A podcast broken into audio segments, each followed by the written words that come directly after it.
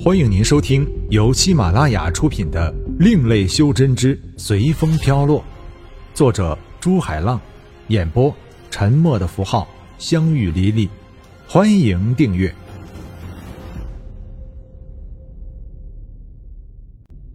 第四十六章，武道剑馆。喂，你们不要这样愁眉苦脸的好不好？不想并入天剑馆就好好练，争取有天超过他们。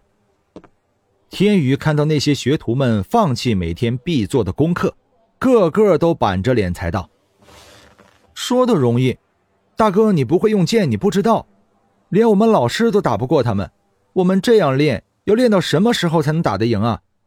学徒连基，也就是连楚的弟弟道：“因为学剑的学徒一般都只有十六七岁，所以他们遇到天宇都叫天宇大哥。”这，天宇叹气道：“不练的话，就更没有希望了呀。练了也没有希望，我们的剑术根本不能和别人比，怎么和人家打呀？”连楚道。天宇捡起扔在地上的一把剑，虽然有些缺口了，但天宇还是爱惜的轻抚着剑身。忽然，天宇灵光一闪，闭起了眼睛。嗡，嗡，嗡，不管是地上的还是学徒们拿在手上的剑，都抖动起来，仿佛要飞到天宇的面前。啊！学徒们惊恐的看着地上和手里的剑。继而把目光投向了天宇。天宇依然闭着眼睛，因为刚才他想到的是自己虽然没有了功力，但境界应该还是在的。于是他就用自己的心神和剑沟通，引起了剑的共鸣。没想到我们小小的剑馆里竟然隐居着前辈这样的高人。彭毅真的该死，委屈了前辈这么久。武道剑馆的老师彭毅道：“刚才他正在房间里想办法，没想到身上的佩剑震动起来。彭毅知道这种情况肯定是有高人在和剑沟通，于是就出来看看。没想到平时在自己剑馆打杂的天宇，竟然是一位剑道高手。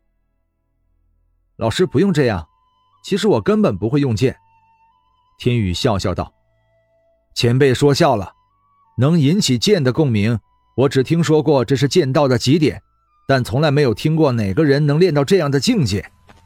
彭毅道：“大哥，你教教我们吧。”连楚哀求道：“我虽然不知道剑术，但我了解剑。你们知道什么是剑吗？”天宇问道。“剑不就是剑吗？”连楚疑惑道，而彭毅也是一片迷茫。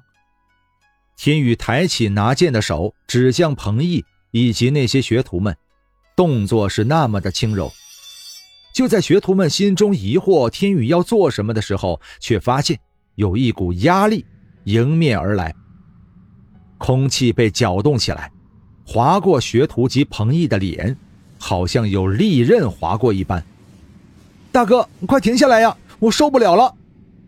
连击在剑意下，首先受不了了。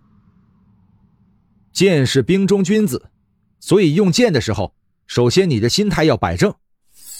天宇收回剑意道：“剑并不是我们杀人的工具，它是我们的孩子，我们的朋友。”不知不觉中，天宇就已经讲了一天。学徒们都回去了，只有彭毅还站在原地思索着什么。忽然，彭毅大喝一声，舞起剑来。剑被越舞越快，到最后只能看到漫天的剑花。嚓，漫天剑花散去，只见彭毅站在原地，双手负剑。你领悟到了什么？天宇问道。谢谢前辈指导，让彭毅受益匪浅。刚才晚辈在舞剑的时候，突然感受到剑传给我的温暖，随即晚辈醒悟到，原来剑也是有生命的。彭毅道：“老师，我说了，你叫我天宇就可以了。其实我真的不会剑术的，只是对剑的感悟比较多而已。”天宇说道：“前辈真的不会剑术？”彭毅用难以置信的眼神看着天宇。老师，我没有必要骗你，我是真的不会剑术。天宇道。彭毅顿觉自己用这样的眼神看天宇失礼了，慌忙转移话题道：“不知道明天我能不能打得过他们？老师，可能还有一个境界比引起剑的共鸣还要高。”天宇考虑了好久，最终决定教彭毅逍遥派的修剑诀。你看着。其实天宇也不知道到底行不行，因为天宇刚才想到的是，不知道自己现在的境界能不能御起剑来。天宇右手拿剑，左手捏着剑诀，以增强与剑的沟通。去！天宇右手把剑抛向空中。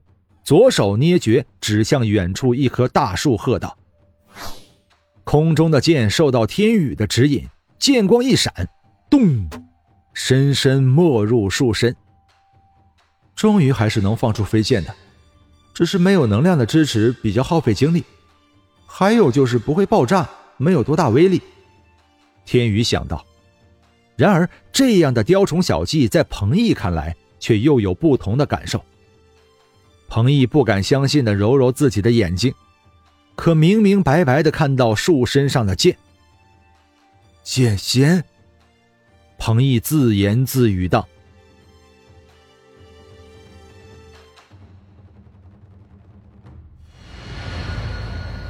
本章播讲完毕，感谢您的收听。